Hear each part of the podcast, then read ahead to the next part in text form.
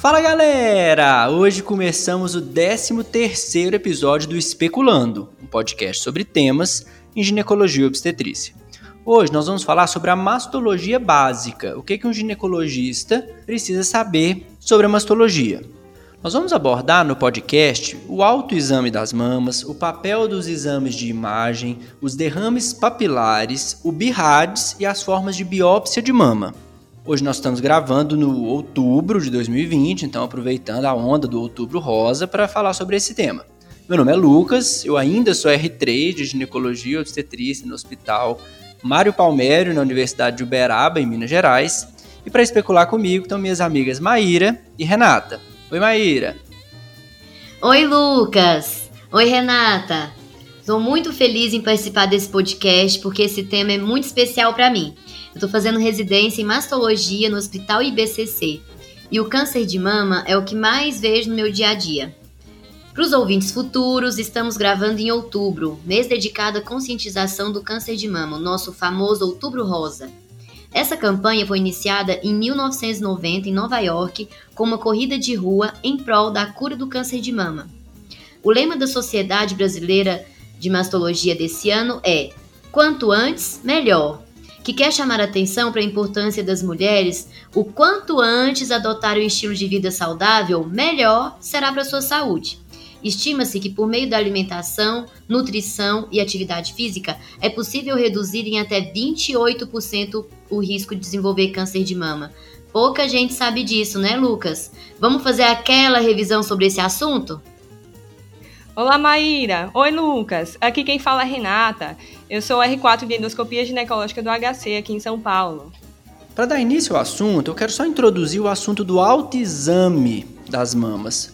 O autoexame ganhou muita evidência no começo de, dos anos 2000 como uma forma de prevenção é, de formas graves de câncer de mama, como uma forma de você fazer um diagnóstico precoce do câncer de mama, e isso aí caiu por terra nos últimos tempos, porque todo estudo que avaliou o autoexame mostrou que ou não resolve ou piora as taxas de mortalidade. E por que, que um autoexame das mamas pioraria a taxa de mortalidade por câncer de mama? Porque o que acontece é que muita mulher pode fazer o autoexame, achar que não tem nada e se sentir livre de ir no médico, de procurar a mamografia, de fazer parte das campanhas que realmente diminuem a mortalidade por câncer de mama. Então, o autoexame hoje ele é recomendado pela Febraso como forma de autoconhecimento do corpo, mas jamais como método para prevenir câncer de mama ou mesmo para diagnóstico precoce de câncer de mama. Muito melhor do que o autoexame são os exames de imagem para detecção precoce do câncer de mama. E é esse o assunto que a minha amiga Maíra vai começar a falar para nós. Sobre exames de imagem, a mamografia é o melhor método que dispomos para o diagnóstico precoce do câncer de mama, mostrando redução de mortalidade em estudos de rastreamento. Segundo a Sociedade Brasileira de Mastologia, a mulher deve iniciar a realizar o exame com 40 anos, com intervalos anuais, se risco habitual. Para as pacientes com alto risco, a conduta tem que ser individualizada. 10 anos antes da idade que foi diagnosticado o câncer de mama do parente de primeiro grau, mas não antes dos 30 anos. Ou seja, é, se a mãe da paciente teve câncer com 40 anos, ela deve começar a fazer mamografia anual com 30 anos. Exceção deve ser feita se tiver suspeita de mutação de BRCA1 ou 2. Se tiver mutação do gene BRCA1 ou 2, iniciar entre 25 e 30 anos. Para mulheres que fizeram radioterapia de tórax ou da axila por doença de Hodgkin aos 18 anos ou antes dos 30 anos, deve-se iniciar mamografia 8 anos após o término desse tratamento. Para mulheres com diagnóstico limítrofe, que são lesões que aparecem na biópsia, como cicatriz radial, papiloma com atipia, CLIS, HLA, HDA, deve-se iniciar logo após o diagnóstico. Outro exame é a tomossíntese, que é uma modalidade para rastreamento em 3D, é, que preserva a alta resolução da imagem 2D da mamografia. Então, como que funciona? É um exame feito com aquisição de várias imagens de diferentes ângulos, que permite que o radiologista veja as estruturas sobrepostas. Ela é recomendada para os casos que a mamografia e ultrassom não estabeleceram uma correlação diagnóstica de algum achado. Ela é particularmente usada em distorções arquiteturais e nas assimetrias. Atualmente, ela está sendo cada vez mais usada para os pacientes de alto risco e para as com mamas densas. Infelizmente, ela ainda não é disponível no SUS, mas em convênios e particular já está sendo bem usada. O ultrassom das mamas é utilizado principalmente para complementar a mamografia em uma investigação diagnóstica. Idealmente, os dois métodos são realizados pelo mesmo profissional. O ultrassom é muito útil para as mulheres com mamas densas. Também ele é bom para quando a paciente está gestante ou lactante. Fica melhor de analisar a imagem. As grandes vantagens desse método são ampla disponibilidade, menor custo e excelente método para orientar as biópsias. Temos também a ressonância nuclear magnética das mamas, que ela possui uma sensibilidade extremamente alta, de 90 a 95%, para detecção do câncer de mama. Essa sensibilidade é maior do que a mamografia, do que o ultrassom e do que o exame clínico mas, devido ao seu alto custo, possui indicações bem precisas e baseado em evidências. Então vamos lá. Baseando em evidências, o rastreamento anual para mulheres com mutação do gene BRCA1 ou 2 ou com parente de primeiro grau com mutação de BRCA, mas não testado, e pacientes com risco durante a vida para câncer de mama de maior que 20 a 25%, aí esse risco vai ser calculado por modelos já estabelecidos que a gente consegue calcular via internet, aí é, é recomendada a ressonância. Também é recomendado para o exame anual para mulheres que fizeram a radioterapia torácica entre 10 e 30 anos de idade, pacientes com síndrome de Lifraumene e outras síndromes que aumentam o risco, também parentes de primeiro grau com essas síndromes. Além disso, a ressonância é um método de escolha para carcinoma oculto. Ela também é boa para avaliar a resposta na quimioterapia adjuvante. Mas aí, gente, é claro, tem que realizar o exame antes do tratamento para conseguir comparar. Não adianta fazer só depois. Ela também é boa para avaliar a integridade do implante de silicone. E aí, Renata, vamos falar um pouquinho sobre derrame papilar? Hoje eu falarei um pouco sobre descarga papilar. Ele também pode ser chamado de derrame ou fluxo papilar. Se caracteriza pela exteriorização espontânea do material fluido pela papila mamária, fora do ciclo gravídico puerperal. Representa 5 a 10% das queixas do ambulatório de mastologia e cerca de 90 a 95% tem origem benigna. É mais comum durante o menacme, mas quando presente em pacientes idosas, a probabilidade de neoplasia ela vai aumentando. Na etiopatogenia, a gente tem causas intra ou extraductais e extramamárias também, que podem gerar essa descarga papilar. Como intraductais, nós temos representando os papilomas, adenomas, as hiperplasias, que são as proliferações epiteliais inerentes à parede interna do ducto. Temos ainda as galactoforites, que são as infecções intraductais além das neoplasias também intraductais com necrose. As extraductais são patologias que podem romper parcialmente a parede do ducto, ganhando a sua luz e exteriorizando-se, também representadas por neoplasias, infecções e outras patologias.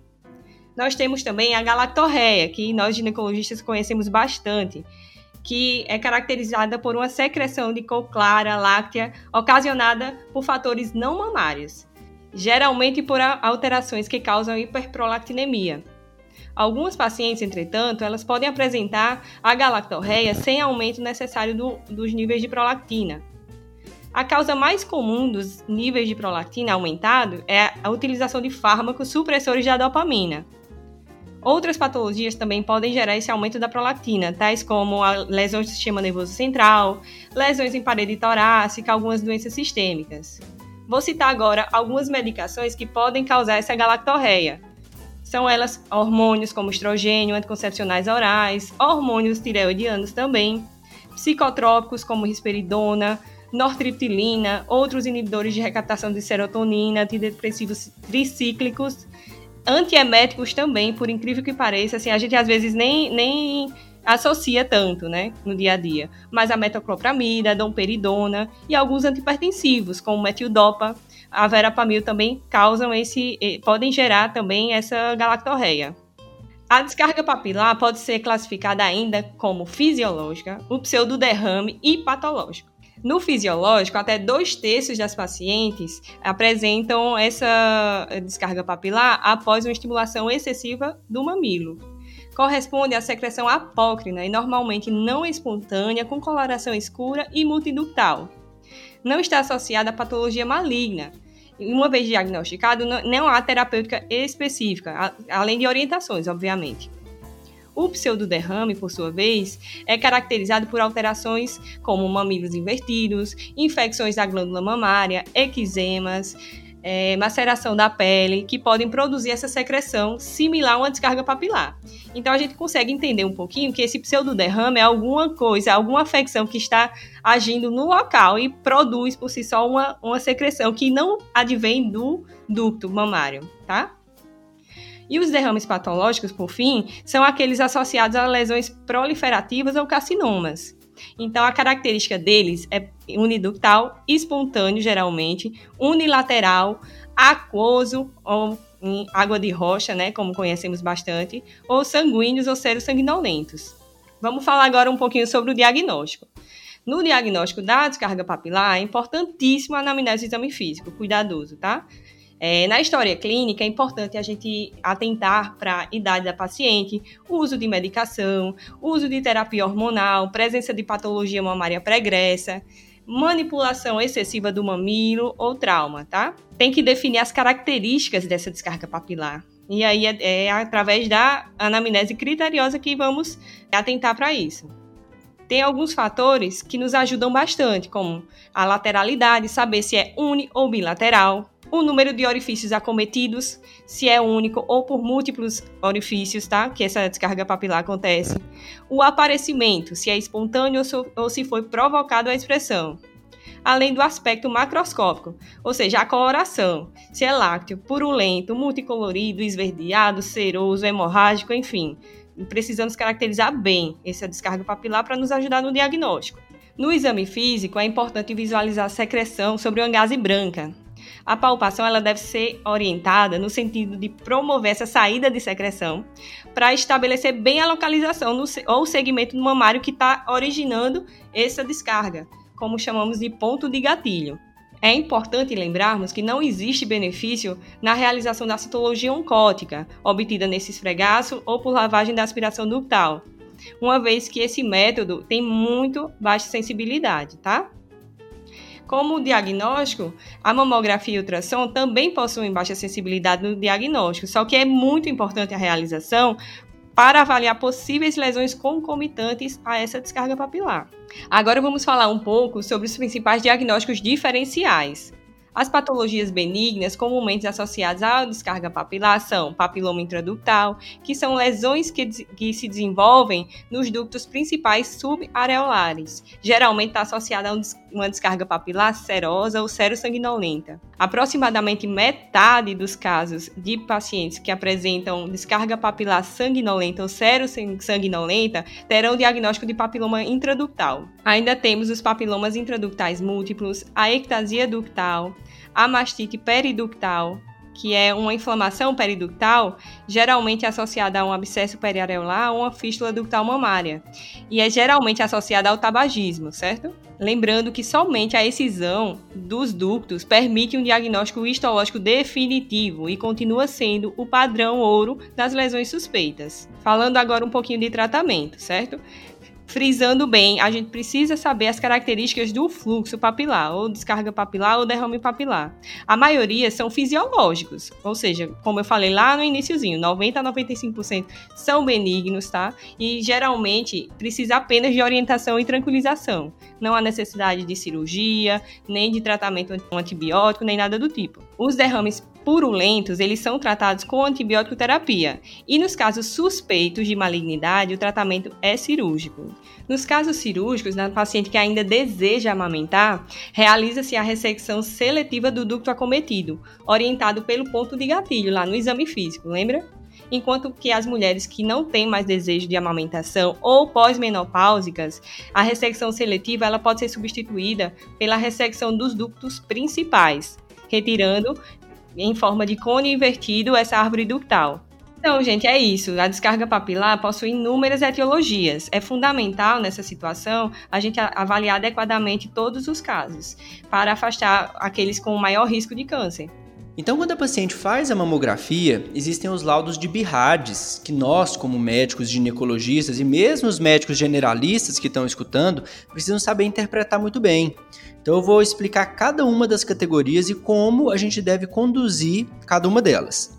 Então, a categoria 0 do BIRADS significa que foi uma avaliação incompleta. Ou seja, necessitamos de uma avaliação complementar do que foi visto ali na mamografia por outro método de imagem. Muita gente acha que BIRAD zero é igual a ultrassonografia e não é bem assim. Você pode muito bem ter um BIRAD zero e, dependendo da alteração, pedir uma nova incidência da mamografia. Eu posso muito bem pedir uma ressonância da mama. Na maioria das vezes, até por ser barato, prático e fácil, a gente acaba fazendo ultrassom, mas não é uma regra. Depois que eu faço novos exames, eu preciso reclassificar a mama dessa paciente. Eu preciso reclassificar esses exames de imagem com um novo BIRADS. Ele não pode ficar sendo zero para sempre. Quando vem BIRADS 1, significa que é uma mamografia negativa. As mamas são simétricas, sem massas, sem distorções de arquitetura e sem calcificações. Aqui, segmento de rotina. Quando o BIRADS é categoria 2, significa que foram achados benignos no exame. Então não temos nenhuma característica sugestiva de malignidade. Então, por exemplo, cistos simples, linfonodos intramamários, próteses, prováveis fibroadenomas sem modificações em comparação com os exames anteriores. Então, BIRADS 2, segmento de rotina. No caso do BIRADS 3, nós temos que os achados são provavelmente benignos. Então aqui a gente já tem um risco de malignidade presente, só que ainda é inferior a 2%. Alguns exemplos são assimetrias focais que diminuem ou desaparecem a compressão, cistos complicados que não são palpáveis, e nesse caso a gente vai fazer um segmento dessa lesão com pelo menos mais três exames. A gente vai repetir a mamografia com seis com 12 e com 24 meses. Em qualquer momento dessa investigação, o BIRADS pode passar de 3 para 4, ou mesmo para 5, dependendo, e aí é mudada a conduta. Se ele se mantém da mesma forma com 6, com 12 e com 24 meses, a gente vai reclassificar esse BIRADS 3 para BIRADS 2, mostrando que nada evoluiu, a alteração que foi encontrada se manteve estável e o segmento passa a ser de rotina. No BIRADS 4, nós temos uma anormalidade suspeita. Então aqui é uma probabilidade intermediária de câncer, que varia entre 3 e 94%. Alguns locais até colocam BIRADS 4A, 4B e 4C, mas eu não vou entrar nesse detalhe. Alguns exemplos de BIRADS 4 são lesão sólida, de forma irregular e orientação vertical à pele, que a gente visualiza no exame ultrassonográfico, por exemplo, e nesse caso a biópsia deve ser considerada. No BIRAD 5, nós temos um exame que é altamente sugestivo de malignidade. Aqui, a probabilidade de malignidade é superior a 95% e é indicação absoluta de estudo anatomopatológico. Por exemplo, massas espiculadas, irregulares, de alta densidade, associadas a microcalcificações pleomórficas, tudo isso é BIRAD 5. Na categoria 6, é aquela paciente que já tem a malignidade conhecida, então, o paciente já teve o diagnóstico de câncer, já foi feito para uma biópsia, e agora ela continua com segmento após ter feito uma quimioterapia neoadjuvante para avaliar regressão tumoral. Então, é a paciente que já fez o diagnóstico de câncer de mama. Então, no BIRADS 4 e 5, nós vamos fazer uma biópsia da mama. Então, eu quero pedir minha amiga Maíra para explicar para nós melhor sobre essas biópsias. Isso, Lucas. Então, as biópsias são métodos não cirúrgicos para o diagnóstico de câncer de mama. Temos a PAF, que é a punção aspirativa por agulha fina, a core biopsy e a mamotomia. A punção aspirativa por agulha fina, é, a agulha é de 20 e 21 gauges. Ela é ideal para avaliar linfonodos axilares suspeitos, fazendo um estudo citológico do material. Ela também é utilizada para nódulos em serviços que não possuem outros tipos de biópsias disponíveis. Corre o risco do material ser insuficiente, mas para como não tem outros, né, pode ser uma opção. Pode ser feita pela palpação ou guiada por ultrassom. Ela tem a vantagem do baixo custo e de fácil execução. Porém, é isso que eu falei, tem o risco de ser um material insuficiente de 0 a 37%. A cor biópsia pode ser guiada por ultrassom ou estereotaxia, que é mamografia. O aparelho da cor possui um maior calibre, idealmente 14 gauges no ultrassom e 12 gauges por estereotaxia, permitindo uma avaliação histopatológica e até imunistoquímica, ideal para o diagnóstico do câncer de mama, né, gente? É, com uma pistola automática são realizados disparos curtos ou longos. O método é padrão ouro para o diagnóstico de câncer de mama. A mamotomia é uma biópsia percutânea assistida a vácuo. Ela possui o calibre um pouco maior ainda do que da cor, 8, 9 ou 11 gauges. Ela pode ser feita por ultrassom, por mamografia ou até por ressonância. Ela veio para superar as limitações da cor, com obtenção de maior quantidade de tecido para estudo, menos sangue na amostra, como ela é feita a vácuo, fica bem menos sangramento na amostra. Ela é útil também na retirada total da lesão, permitida evitar um procedimento cirúrgico. E também pode ter a possibilidade de deixar um clipe metálico no lugar da biópsia, o que é muito útil na retirada total da lesão no caso de malignidade. A maior desvantagem é o alto custo. O exame ainda não é disponível via SUS. Então é isso que a gente tinha para falar. Eu quero agradecer a Maíra e a Renata pelos textos excelentes nesse podcast. Vi que vocês gostam muito de mastologia. Dúvidas, críticas e sugestões no e-mail especulandopodcast@gmail.com. E até a próxima.